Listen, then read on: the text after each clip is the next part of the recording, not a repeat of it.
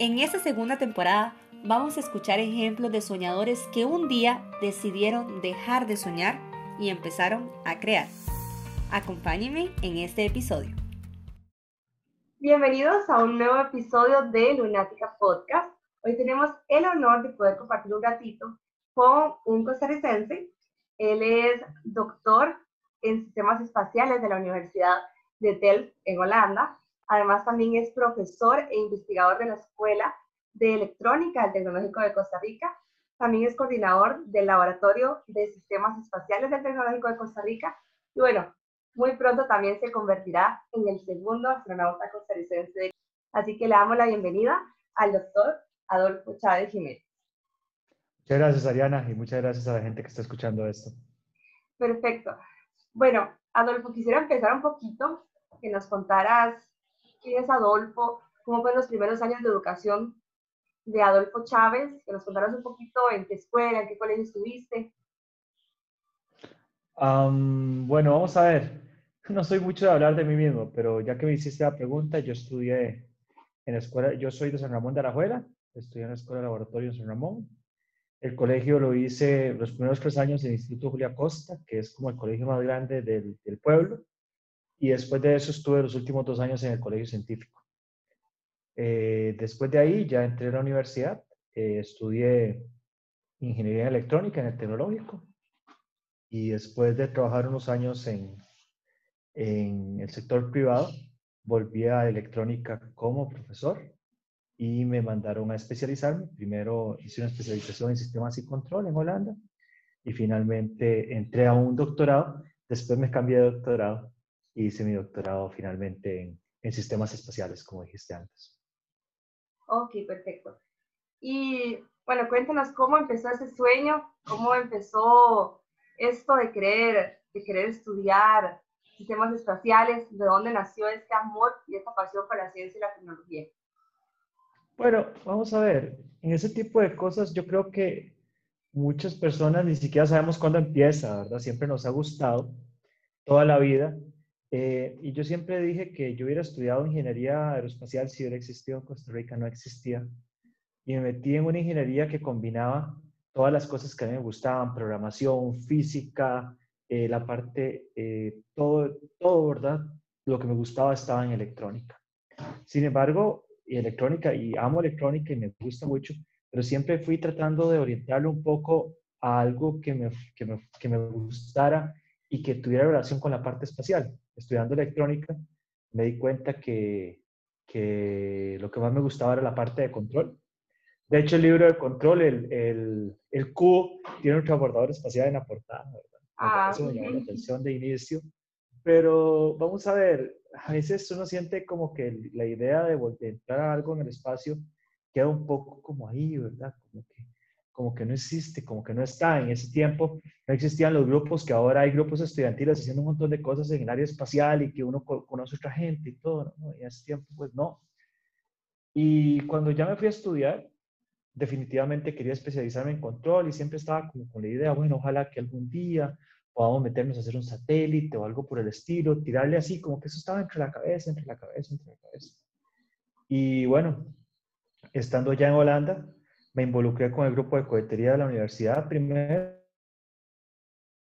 Después pude entrar en contacto con la gente que tenía la idea de hacer el primer satélite costarricense. Y cuando, cuando les dije, yo quiero participar en esto, siempre he querido, toda mi vida me he querido meter en esto, eh, me metí en esto. Fui el primer, eh, primer director del proyecto. Y estando ya en Holanda, cuando me metí director del proyecto, me fui metiendo más, más allá y finalmente hasta cambié mi doctorado para meterme en el doctorado de sistemas sociales. Ah. Entonces ha sido como un paso, un paso a la vez, un paso a la vez, no, no tan fácil como suena, siempre hay muchísimas cosas, yo arriesgué mucho, tuve que atrasarme mi doctorado por meterme en un tema completamente diferente, pero sabiendo que era el tema que yo quería, o sea, yo ya metiéndome en ese doctorado, yo decía, esto es lo que yo quiero, ya es definitivamente eso, o sea, aquí no hay quite. ¿Verdad? No es como que me llega a decir, no, y no quieres meterte, no, ya, ya, ahí estaba, ¿verdad? Y bueno, entonces, eh, pues esas cosas se van dando poco a poco. Creo yo que, que a veces la gente subestima la, la, subestima los pequeños pasos.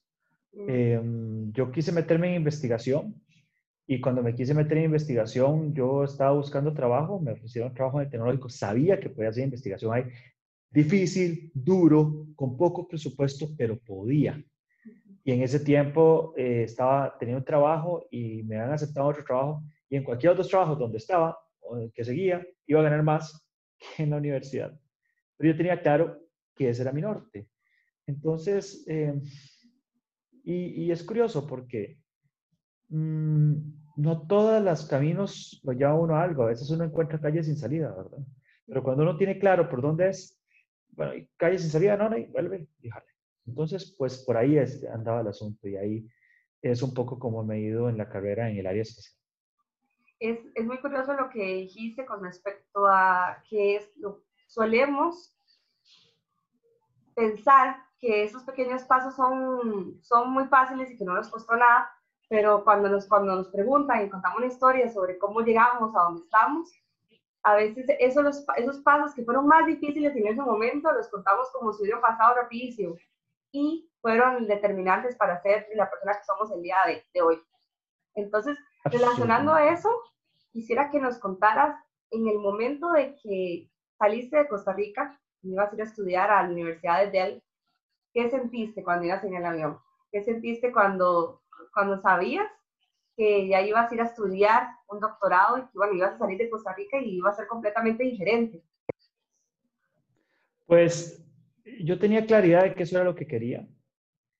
Em, además, lo quería como experiencia cultural y fue muy curioso porque ver el, ver el Valle Central desde el avión me dio una sensación como de, yo no puedo creer que mis últimos 20, 28 años, yo los he vivido prácticamente en un lugar tan pequeño. Y, y, no quiero decir que con esto estoy despreciando Costa Rica, porque yo adoro mi país, pero la perspectiva y la posibilidad de aprender cosas nuevas es, es, algo, es algo que me hacía sentir muy, muy, muy muy ilusionado. Em, sentía que, que estaba dando los pasos en la dirección correcta y que de ahí en adelante dependía de mi trabajo lo que yo podía llegar a hacer. O sea, y yo decía, bueno, ok, ahora, ahora sí, se abren las puertas, ahora depende de lo que yo haga. Y curiosamente, y bueno, ni, no me imaginaba yo que iba a poder, que Holanda iba a abrir las puertas para mí trabajar en mis primeros proyectos espaciales. Eh, trabajar en conocer a la gente que hacía cohetes, conocer a la gente que hacía satélites. Em, eso, eso, esa sensación, mira, Ariana, es una cosa que yo quisiera que la gente tenga en Costa Rica. Y justamente salí porque yo quiero, mm, con mi trabajo profesional y en conjunto con un montón de gente, crear esas oportunidades en el país. Eso que, que yo pude vivir en otros países, que fue lindísimo, maravilloso, me gustaría que lo tuviéramos aquí. Entonces, eh, pues para mí fue muy enriquecedor. Eh, disfruté mucho estar allá y estoy muy contento de estar acá de vuelta. Y bueno, con eso que dices, de verdad que es muy importante. A veces creo que pensamos que en Costa Rica no tenemos lo que necesitamos para poder soñar con ver la Tierra del espacio, por ejemplo. Y, y eso es muy, muy común y a mí me, en mi, experiencia personal, porque, bueno, en mi caso yo salí de Costa Rica por el hecho de, de, lo mismo, de que estaba buscando una carrera que estuviera relacionada a lo que yo quería. Y bueno, en ese momento en Costa Rica no, no teníamos. Y en ese transcurso que estaba aquí en Rusia, he visto cómo todo el desarrollo de Costa Rica ha ido hacia ese norte, hacia ese norte que tal vez en cuatro años no, no estaba. Y todo ha sido gracias a profesionales y tengo que decirlo, gracias a profesionales también como, como usted, que han, han tenido esa visión de que no por estudiar en el extranjero no quiere decir que valoramos la educación que tuvimos, por ejemplo, en Costa Rica. Y eso es muy importante de, recalcar. Y de recalcar que todavía Costa Rica tiene la industria, tiene el, las personas y los soñadores del futuro, y que se puede hacer grandes cosas con, con esto que queremos. Y, pero todo eso se tiene que hacer también, en el camino vamos a tener muchos obstáculos, quiero que nos cuentes tal vez alguno de ellos que tuviste, algunos retos que tuviste que enfrentar eh, allá por Holanda. ¿Qué fue eso, aquella anécdota que nos puedas contar a, a nosotros para que, para que no dejemos tampoco de soñar? Um, bueno, en Holanda, creo que hay varias cosas, ¿verdad? Lo primero es darse uno cuenta que las personas allá son tienen exactamente la misma capacidad que la gente de aquí. Pero vamos a ver, hay ciertas actitudes que tal vez no son tan buenas en otros países porque a veces uno tiene la tendencia de idealizar los países desarrollados. Piensan que tienen todas las ventajas de, Costa Rica, pero con, con, las cosas bonitas de los países desarrollados. Eso no es así, ¿verdad?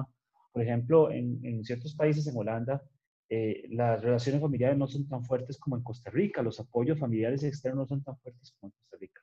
Pero hay otras cosas que son diferentes y tal vez hasta, hasta mejores en, en, cierto sentido. Por ejemplo, eh, cuando uno encuentra a alguien y le dice, eh, sí, veámonos un día, sí, pero ¿cuándo? Y uno como, di no, un día, no, no, pero vos dijiste que nos encontró un día, ¿cuándo? Y uno se da cuenta que ahí los compromisos es en serio, ¿verdad? Que aquí en Costa Rica uno dice, no, mira, hagamos una cosa y cualquier cosa. Usted sabe que si alguien le dice, vamos a hacer tal cosa, es que lo va a hacer. Y eso es genial, porque usted sabe cuándo contar con la gente. Pero además, la gente no tiene miedo de decirte que no.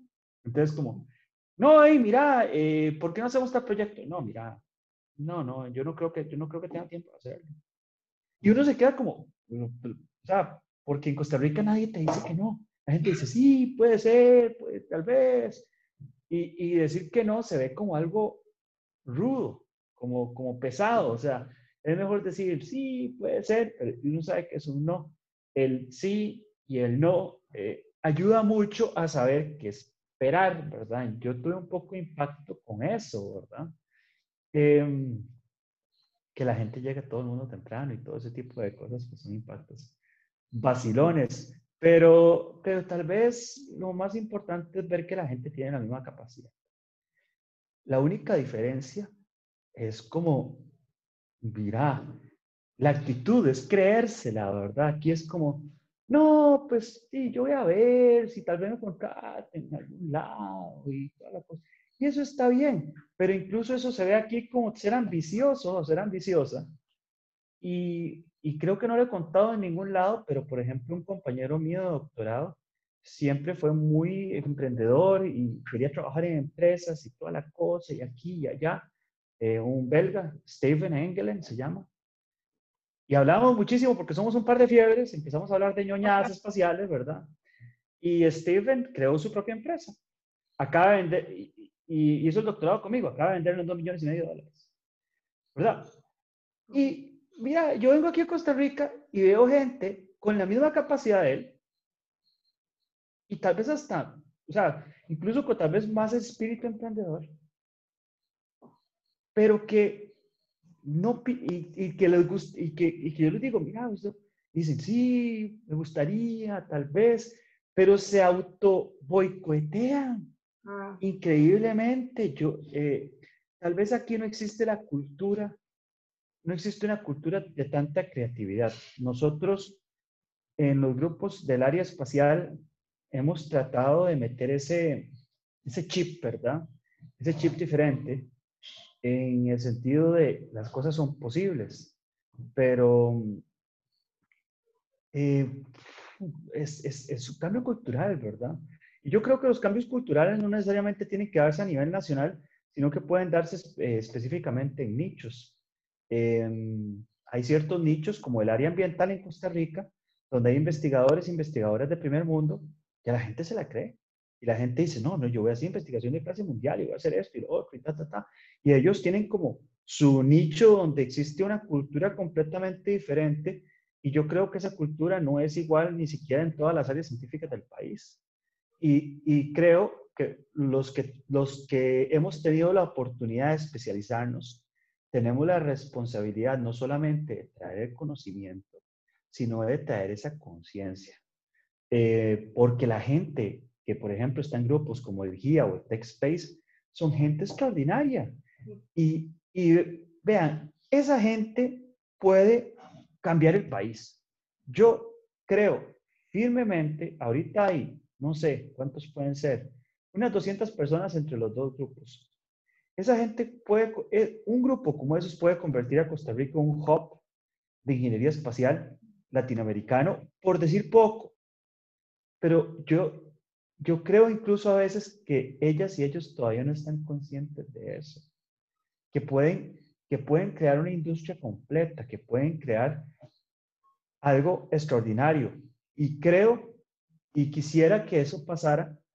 Y yo lo, la analogía que yo hago es la analogía de los Juegos Nacionales. Eh, a veces la gente entrena para Juegos Nacionales y entrena y entrena y entrena y cuando ya, digamos, tienen 18, 19 años, eh, qué sé yo, se metieron en patinaje o se metieron en atletismo, se metieron en, una, en, una, en un deporte que no sea fútbol, que tal vez los de fútbol sí van para primera división, y ya como que, como que tocan techo, ¿verdad? Yo no quisiera, yo no quisiera que la gente que está en los grupos estudiantiles en este momento toque techo en Costa Rica, y en ese sentido hemos tomado una serie de iniciativas adelante, como, como creer que Costa Rica ya es hora de tener una agencia espacial, porque la gente ve lo de la agencia espacial como un gasto.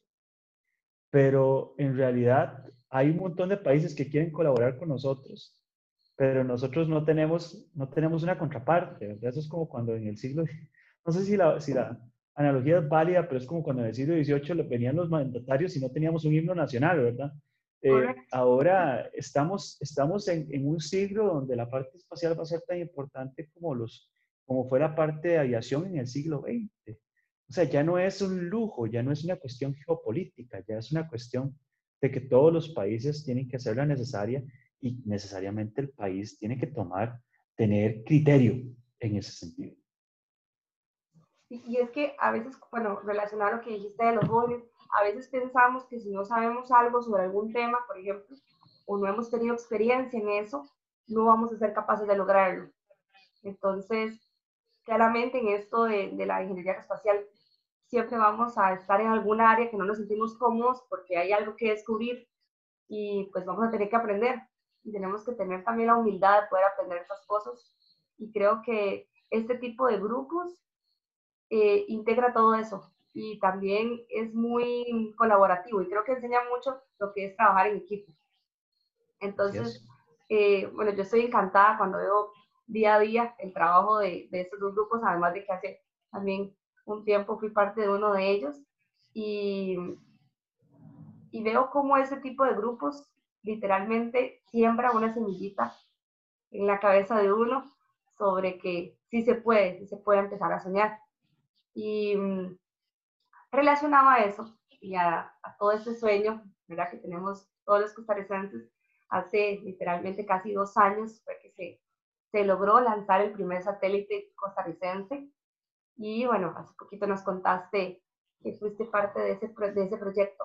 Eh, quiero que nos cuentes, y esta pregunta ya, ya la he hecho, pero quiero que nos cuentes qué se siente, qué se siente formar parte de un proceso en el cual estás creando algo que vas a ver en el espacio. Estás creando algo que va, va a lanzarse en el espacio. Sí, es un sueño hecho realidad. Cuando, cuando eh, me presentan el proyecto por primera vez, yo llego a buscar a la gente y les digo, yo quiero participar en esto. O sea, para mí eso sería un sueño hecho realidad, poder participar en el primer satélite costarricense. Después de eso tuve la oportunidad, porque me metí en mi doctorado, de participar en un, en un proyecto satelital en Holanda. Entonces tuve mi primera experiencia de que algo en lo que yo trabajé fue al espacio. Pero definitivamente cuando fue en Costa Rica, con todas las dificultades que tuvimos en Costa Rica, hacer algo por primera vez, eh, con todo lo que pasó, eh, fue realmente, fue, fue otro nivel, ¿verdad? Porque cuando, cuando, cuando el satélite, cuando nosotros propusimos lo del satélite, justamente estaba hablando hoy de esto con alguien más, en 2014, la, los comentarios que más recibíamos es, bueno, no pueden arreglar una platina en Costa Rica, ¿cómo va a ser un satélite, verdad? Y romper esa actitud de la gente y poner el satélite en el espacio. O sea, ese autoboicoteado que nos hacemos los costarricenses a nosotros mismos, ahí, ahí es donde empiezan las barreras mentales que no nos dejan avanzar. Yo no digo que sea fácil, es muy difícil, pero cuando se lanza el satélite al espacio, cuando funciona, eh, mucha gente nos dice, pucha, es que de verdad necesitamos noticias positivas Y sabe una cosa, lo que pasa es que las noticias negativas son más fáciles de dar. Y el área espacial tiene una característica. El área espacial ilusiona a la gente. El área espacial, de a la larga, es la última frontera. Y, y es una gran responsabilidad en el sentido de que es un área muy visible de la capacidad y el desarrollo que existe en un país. No es la única, para nada. Aquí hay gente muy capaz en el área biológica, en el área microbiológica, en el área química, en el área materiales, en, muchísimas áreas, en el área electrónica, compañeros diseñando microcontroladores, muchísimas cosas de gente muy capaz, muy, muy capaz haciendo cosas. Pero lo que tiene el área espacial es que es muy visible. Yo digo que es muy visible porque genera ilusión. Em, porque yo digo, yo digo que las niñas y los niños se ilusionan con, con dinosaurios, con animales y con naves espaciales. Y, y, y, el área, y el área espacial, el área espacial tiene la característica de que además de incentivar el amor por la ciencia y la tecnología, es un área de altísimo valor agregado. Entonces, tiene un potencial enorme, enorme. Yo, a mí me encanta decir que, que a la gente hay que enamorar de la ciencia antes de, decir, antes de que se den cuenta que las matemáticas son difíciles. Porque, ¿cómo le digo? Las niñas y los niños hacen muchísimas preguntas. Y si nosotros aprendiéramos a decirles que la matemática es el lenguaje con el que van a poder contestar las preguntas, antes de decirles que las matemáticas son difíciles, sería maravilloso. Y a la larga, em, lo del proyecto del satélite, poder decirle a una niña o niño costarricense que si quieren hacer satélite, los pueden hacer en Costa Rica, para mí es lo más, para mí es lo mejor y eso es lo que más me llena. Sí, porque por ejemplo, eh, a veces, como, como comentábamos anteriormente, a veces eh, nacemos con eso de que tenemos que salir de Costa Rica para poder crear. Y para mí me parece muy curioso porque contándote un poquito, eh, es, muy, es muy interesante, por ejemplo, estando acá en Rusia, cómo los rusos ya nacen con eso de que, bueno, que ya ellos crearon muchas cosas, que ya ellos tienen toda la mano, de que, de, y tienen muchísimos grupos y tienen muchísima industria y demás, y uno va cada día y tiene una clase, por ejemplo, de, no sé, de construcción de cohetes, y uno se emociona todo, ¿verdad? Entonces tenemos un grupo también un poquito pequeño de latinoamericanos y nos, nos volvemos locos cuando tenemos esta clase, cuando el profesor habla y demás, y los rusos están como si nada. Y uno es en ese momento donde uno se da cuenta y uno dice, ¿cómo es posible que algo de lo que uno soñó desde pequeño, esas personas lo vean como si no fuera, como si no fuera nada? Y es ese tema de las oportunidades, que a veces nacemos con, con ese chip de que ya como estamos en un país que está desarrollado y que, bueno, tiene una historia aeroespacial increíble como, como es Rusia, eh, se nos olvida que podemos también ser esa persona que, que, pueda construir algo nuevo, ¿verdad? Que pueda, que pueda hacer esa diferencia. Entonces, desde que estoy acá, eso fue algo que vi y creo también firmemente que un profesor, como, como lo decías en, respecto a las matemáticas, un profesor puede influir mucho en cómo uno vea este, una materia eh, específica o no. Y creo que esa es la faceta que, bueno, que tienes ahora en el Tecnológico de Costa Rica, ya no como un estudiante, sino como un profesor y una persona que literalmente tiene la responsabilidad de, de poder enseñar, y no solamente enseñar, sino como guiar, ¿verdad?, al estudiante a que se dé cuenta que lo que está viendo teóricamente lo puede hacer en práctica si se esfuerza muchísimo. Entonces cuéntanos un poquito sobre esa faceta del profesor, sobre cómo fue y cómo es dar, por ejemplo, y tengo que decirlo, el, el, curso de introducción en sistemas espaciales, que personalmente, eh, bueno, tuve la oportunidad de llevarlo a distancia con usted y fue una experiencia y, y, en ese momento fue muy motivador porque no había llevado ningún curso en español hasta el momento y fue el primero y de verdad que, que aprender cositas pequeñas y aprender cada día eh, sobre todo esto, de verdad que motiva. Entonces, quiero que nos cuentes un poquito sobre esa faceta. Bueno, eh, hay varios niveles en el asunto, ¿verdad? Lo que vos viviste en Rusia es lo que viven estudiantes costarricenses eh, cuando estudian ingeniería en materiales o ingeniería electromecánica o ingeniería eléctrica o ingeniería industrial o ingeniería en computación. La dan por sentado. Eso es grave. Dan por sentado algo que es una oportunidad enorme, enorme. Y ahora, y para los rusos, la parte aeroespacial es, pues, para uno obviamente que, que ama esta parte es extraordinario, pero hay varios, hay varios niveles en que hay ciertas culpabilidades. Yo creo que en la parte de educación nos hemos enfocado demasiado en calificar y menos en aprender. Y, y eso ha hecho que evolucionariamente los estudiantes se enfoquen más en sobrevivir que en aprender. Y eso es, y eso es complicado, ¿verdad? sea, la educación se ha enfocado más en generar títulos y en pasar notas que en, que en el verdadero proceso de enseñanza y aprendizaje. La experiencia cuando, cuando trabajamos en el curso de Ingeniería en Sistemas Espaciales fue hermosa porque es un curso que la gente llevaba por gusto. Em, y hemos tenido la oportunidad de enseñar cosas que antes no se enseñaban en Costa Rica y eso ha sido muy lindo, ¿verdad? Sobre todo el diseño de misiones que se hace al final de ese curso. Em, y hemos tenido varios tipos de estudiantes, ¿verdad? Estudiantes que, que al, rato se aburren y ya nada más quieren pasar el curso. Y estudiantes que están tremendamente ilusionadas, ilusionados por el tema. Yo creo que yo entiendo a los estudiantes. Em, a veces están tan saturados de cosas que no parecen tener sentido, que, que, llegan como cansadas, cansados, pero esta misma generación he notado una gran capacidad, una gran necesidad de meterse en proyectos en los que creen. Entonces, por ejemplo, la gente de TechSpace está usando su tiempo libre para hacer rovers, para hacer cohetes, para hacer cosas como esas. O sea, ¿por qué decimos que las generaciones son un montón de vagos que quieren pasar las cosas y todo si tenemos muestras de que esas mismas generaciones se meten a hacer cosas académicas en su tiempo libre, donde no están buscando notas, donde no están buscando nada simplemente porque les gusta.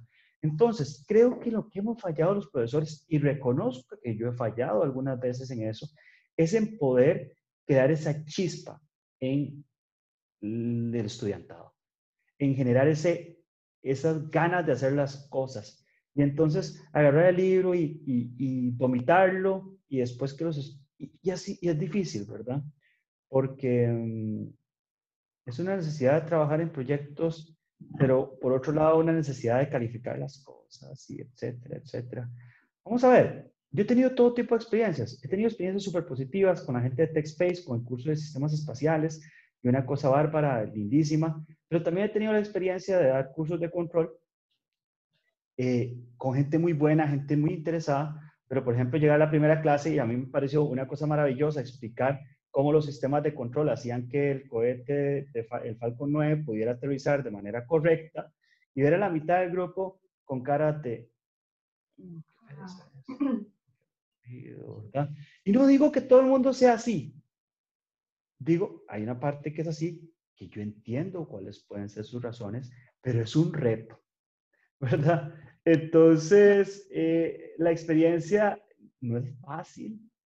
Eh, yo cuando volví de, de, Holanda tenía siete años de no dar clases. Entonces, no es que porque uno estudia un doctorado, mágicamente es un excelente profesor, porque un doctorado no es acerca de dar clases, es acerca de investigar. Entonces, em, pues es mixta la experiencia, pero a la larga ha sido muy positiva porque creo que esta generación realmente quiere hacer cosas. Y, y, lo demuestran en la parte de los grupos y lo demuestran en las ganas de hacer conferencias en las ganas, o sea, se organizan ellos mismos, ellos mismos, y, es, y, eso, y eso es genial, y es lo que queremos, hemos querido promover desde el laboratorio. Y justamente, em, para cerrar lo que me estabas diciendo de Rusia, yo no sé si yo te he contado, pero yo he estado en Samara, ¿verdad? Ah, sí, sí, sí, yo recuerdo que conversamos sobre eso, sí. Sí, yo he estado en Samara y cuando fui a Samara, primero pasé por, por Moscú a visitar a unos, a unos grandes amigos. Y, y yo les decía a esa gente que a mí me encantaría ser astronauta. Y me decían, pero ¿por qué usted no aplica? Así como, pues, normal. Le digo yo, porque no soy ruso, yo no puedo aplicar, no existe un lugar a donde yo como costarricense simplemente llegue y yo quiero ser astronauta y un pa, pa, pa, dejo los papeles y aplico ahí. Que me acepten o no me acepten es otra cosa, pero no. Pero, digamos, es una realidad para ellos. O sea, eh, eh, yo, yo, no podía entender que mis amigos estaban en el área espacial y no hayan aplicado. es como, o sea, cuando uno le gusta algo, uno no puede entender que a alguien más no le guste. Entonces, creo que esas realidades son, son complejas, son oportunidades, pero cuando las oportunidades existen, a veces la gente las asume y es complicado. ¿verdad? Pero bueno, eh, a veces un poco de perspectiva ayuda bastante y creo que salir sí da esa perspectiva, sin duda. Sí, claro. Y Don Adolfo, cuéntanos un poco cómo fue ese proceso, ahora que hablas de, de, de que decías, yo quiero ser astronauta, y, pero que no soy ruso, por ejemplo. ¿Cómo empezó este camino? ¿Cómo, cómo llegaste ahora a que muy, tal vez muchas personas eh, saben, pero también otras no, que pronto te convertirás en el segundo astronauta costarricense? ¿Cómo, cómo fue todo el proceso? Cuéntanos un poquito. El proyecto LAT Cosmos eh, yo sabía de la trayectoria del, director y fundador de, la Agencia Espacial Civil Ecuatoriana, de Ronnie Nader. Ronnie Nader eh, hizo el entrenamiento completo de cosmonauta en el Centro de Entrenamiento de Cosmonautas Gagarin, ¿verdad? Él se graduó como cosmonauta, fue el primer ciudadano privado que se graduó como cosmonauta en este centro, recibiendo el mismo entrenamiento que reciben los, los, exámenes que reciben los cosmonautas rusos y toda esta cuestión, ¿verdad? Hay alguna gente que se ha graduado como internacionales ahí, pero han, sido eh, con proyectos gubernamentales, ¿verdad? Sobre todo en la época en la que los soviéticos eh, permitieron que gente de diferentes países volara en, las, en las, naves eh, soviéticas en ese tiempo, después. Em, entonces, específicamente con LAT Cosmos, yo eh, lo busqué a él. Y en una conferencia lo conocí y le dije, comandante, mire, yo, yo no he perdido la, las ganas de algún día llegar al espacio, algún día, por lo menos llevar ese entrenamiento y que me acerque un pasito más. O si yo estoy estudiando sistemas espaciales, yo ya he hecho esto, yo he hecho lo otro. Creo que yo siempre, toda la vida dije, bueno, yo no sé si esa oportunidad algún día va a llegar a existir, pero yo me estoy preparando por si llega a existir para poder levantar la mano por lo menos. Y, y bueno, entonces, digamos que, que, que, hice eso toda la vida, ¿verdad? prepararme, estar listo, Cuando le pregunto eso, él me dice, vea, nosotros eh, tenemos un programa por ahí, sería algo que a vos te, te podría interesar. Yo, por supuesto, claro, sin duda, o sea, me encantaría. Eh, y bueno, después ya me di cuenta que el programa LAT Cosmos existe. Eh, fue presentado cuando el comandante Nader asumió la presidencia del Grupo Latinoamericano de la Federación Internacional de Astronáutica y lo presenta como un programa de la, de la del Grupo Latinoamericano de la Federación. El programa eh, busca demostrar que los latinoamericanos tenemos la capacidad de tener misiones espaciales tripuladas en conjunto, gente, o sea, una misión completamente latinoamericana. Y EXA, la Agencia Espacial Civil Ecuatoriana, eh, financia la misión ellos directamente y deciden que la primera que la primera misión es muy importante para lo que va a pasar y que y entonces ellos son los que buscan a las personas eh, para formar parte de esta primera misión. A mí el comandante cuando lo conocí me dijo, yo, yo te conozco, yo sé quién sos, eh, he visto toda tu trayectoria, toda la cuestión. Y después cuando se presenta este proyecto, eh, cuando se va a presentar este proyecto antes, me dice, yo, quiero que, yo quiero que formes parte de la primera tripulación. Entonces, bueno, yo le dije, pues claro. encantado. Y, eso fue hace tres años, hace tres años exactamente. Entonces, en esos tres años, eh, el proyecto se ha presentado en el Grupo Latinoamericano de la Federación Internacional de Astronáutica. No era secreto, simplemente se presentaba en foros muy específicos, pero no se había hecho, no se había presentado al público en general. Entonces, por ejemplo, el año pasado, ¿cuándo fue? Creo que el año pasado que fuimos, que fuimos a la Conferencia Internacional Astronáutica, que alguna, algunos de los estudiantes de, de TechSpace que fueron a la conferencia se dieron cuenta que yo era parte de esa tripulación. Entonces me dijeron, no, felicidades, Adolfo, todo bien. yo no, todo bien, todo tranquilo, pero digamos, el proyecto sí se conocía en ciertos círculos, pero no en, no en público, digamos, todavía, sino hasta este año.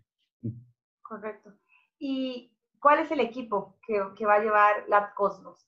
¿Cuáles serán los integrantes? ¿Cuáles países estarán en, en, en ese equipo que, que viajará al espacio? ¿Cuáles nacionalidades? Sí, Sí, eh, bueno, LAT Cosmos como tal, el programa es un programa, es el, el de programa de, tripulado, se llama LAT Cosmos C. Tiene dos, dos otros programas. Uno de los, de los programas eh, tenía que ver con llevar el satélite al aula, que gente en diferentes países podía ver imágenes satelitales y cuestiones por el estilo. LAT Cosmos C específicamente es el, programa tripulado. La primera misión de LAT Cosmos C va a tener cuatro personas. Eh, los latinoamericanos que viven en Estados Unidos o en Canadá son considerados parte de Latinoamérica. Entonces, eh, lleva, lleva una mujer, eh, Margot, que nació en Estados Unidos. Ella vive en Ecuador, pero nació en Estados Unidos. el comandante Nader, como comandante de la misión, que, que, está, que está, grabado, ¿verdad? Realmente de entrenamiento. Y Alberto Ramírez, que es profesor de la Universidad Nacional Autónoma de México. Y bueno, y yo. Yo. Ok, perfecto.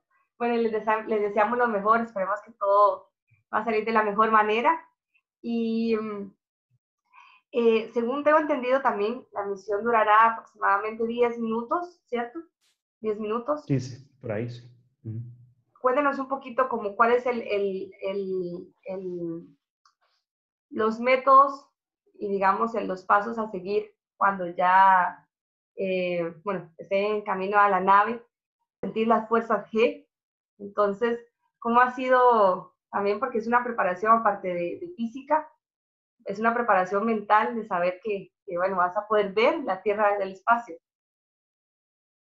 Sí, eh, el vuelo es un vuelo suborbital.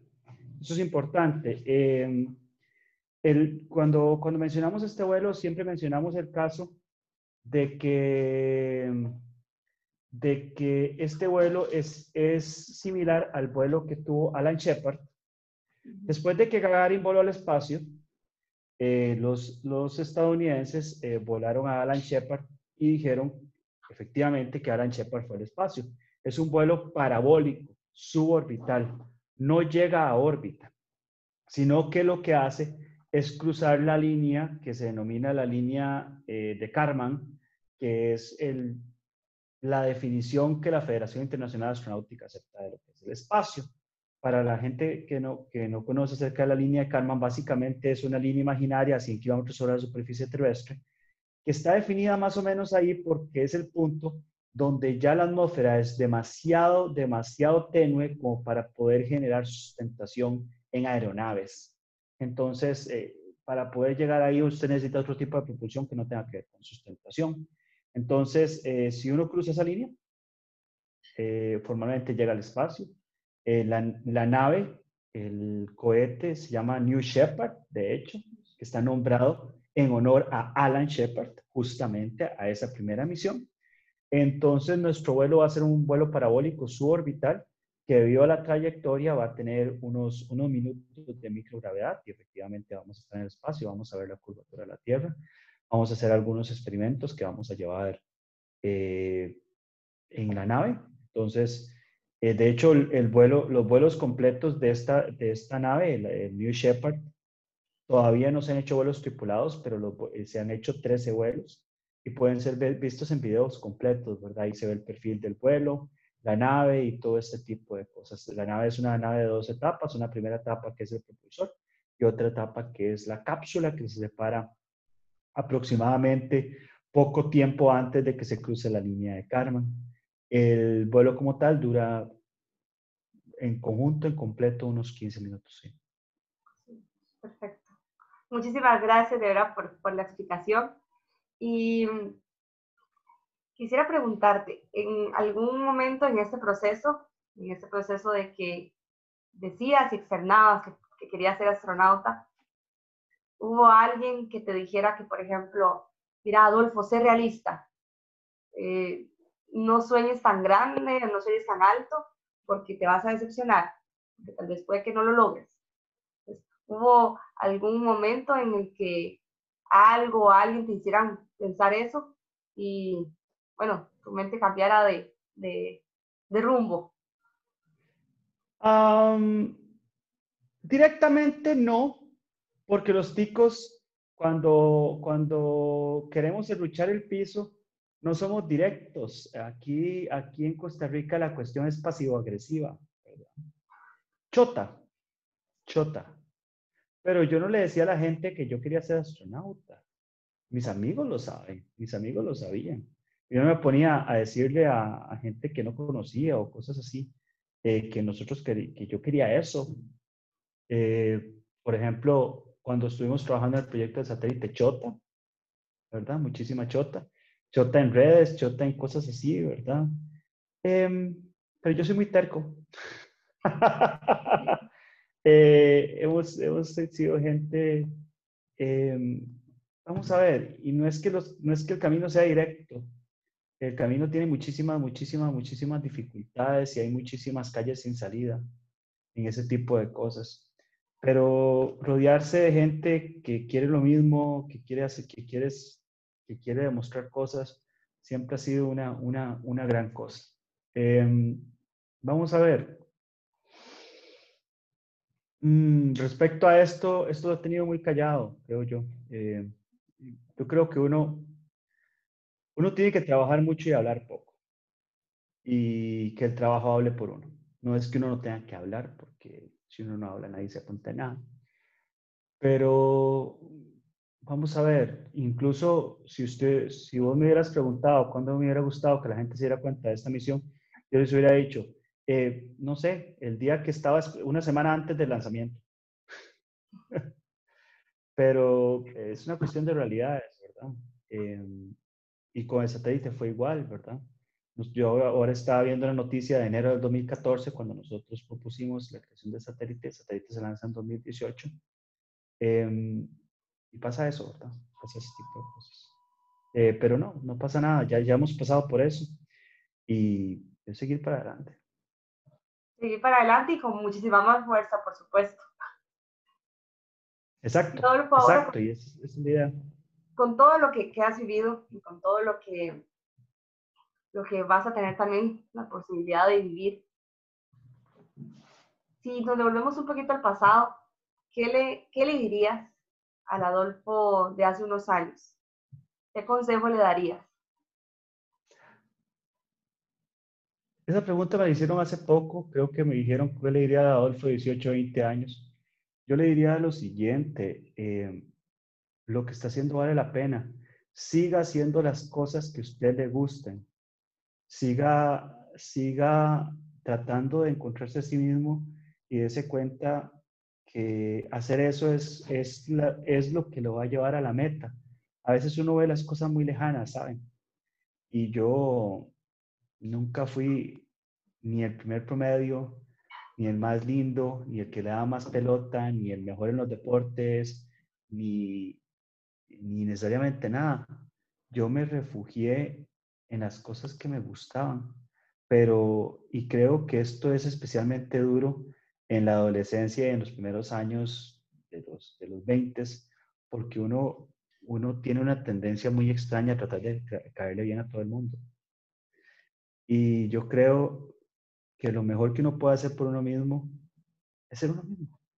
Porque, y eso tal vez la generación de ustedes lo tiene más fácil que nosotros, porque es más fácil encontrar a la gente que está en sincronía con uno.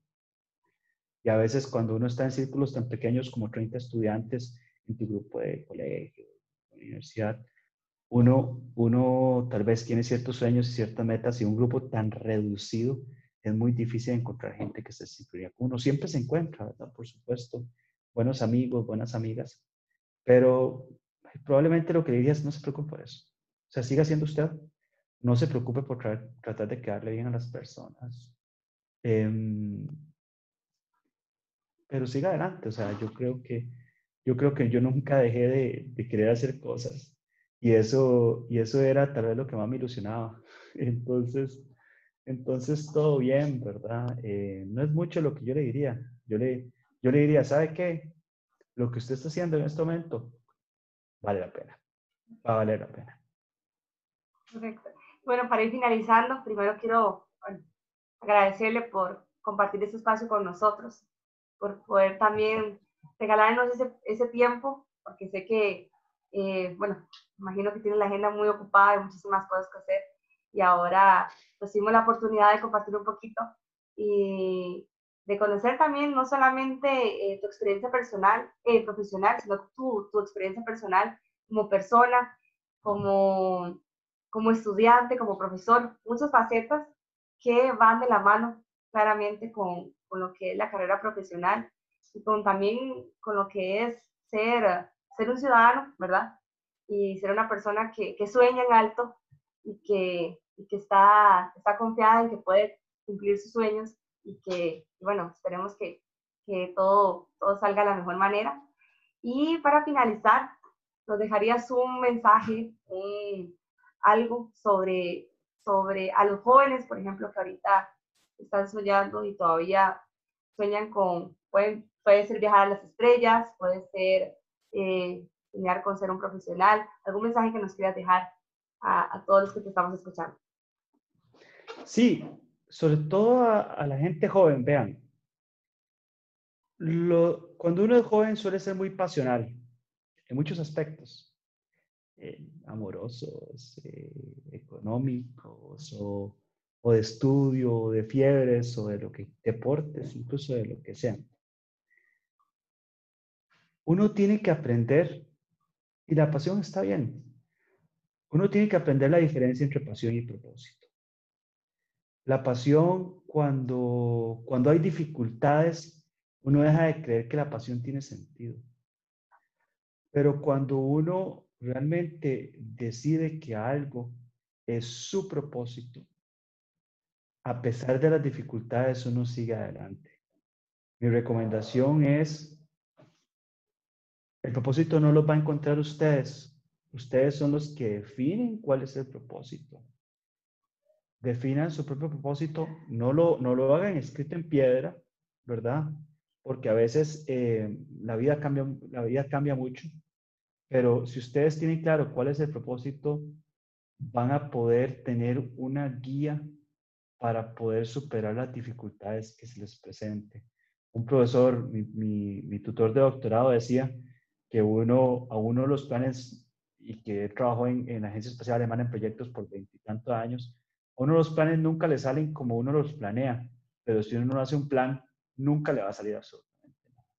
Entonces, el propósito es, es la guía del plan y tal vez el propósito no, no te va a salir como vos lo pensabas, pero siempre va a ser una, una guía. Aprendan la diferencia entre propósito y pasión. Y porque a veces uno puede tener muchísimas pasiones por aquí, pero propósito, propósito es diferente. Y eso es lo que yo les diría. Bueno, muchísimas gracias, Adolfo. Y bueno, espero que, que todos los que estemos escuchando eh, nos hagamos esta pregunta. ¿Cuál es nuestro propósito y hacia dónde queremos ir? Entonces, bueno, como saben, recuerden, somos soñadores, compartimos motivación y cumplimos sueños. Nos vemos hasta la próxima. Chao, chao.